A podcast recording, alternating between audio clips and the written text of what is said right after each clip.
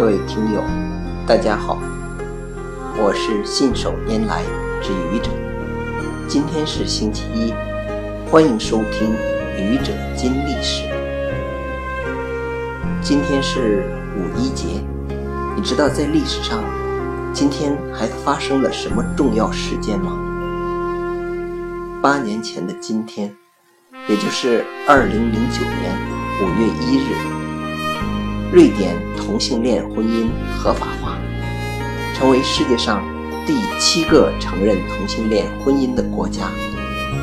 之前的六个国家是荷兰、比利时、西班牙、加拿大、南非和挪威。其实，在现代国家中，同性恋早就成为了一个不可避免的话题。在美国，如果哪位政治家说出了一句歧视同性恋的话，他将不可能成为总统。在中国，我们耳熟能详的多个名人也是同性恋，如张国荣、蔡康永和黄耀明等。偶然间，我们突然发现，同性恋的人数。比我们想象的要多，而且现代基因技术基本证实，同性恋是天生的，不是后天形成的，所以基本上是不可改变的。同性恋不是什么精神疾病，更不是道德败坏。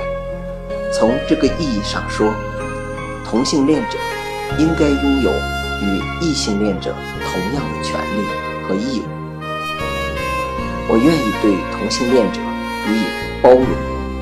虽然我从心理上无法接受一个男人不喜欢女人，而是对另一个男人感兴趣。同样的，一个女人不是喜欢一个男人，而是对另一个女人感兴趣。这个世界总有一些。和我们想象的不同，包括这些在性上与我们的认知完全不同的人，让我们这些不同的人共享阳光吧。谢谢各位听友，欢迎关注喜马拉雅主播信手拈来之愚者，欢迎订阅我的专辑。Hello，每天一个声音。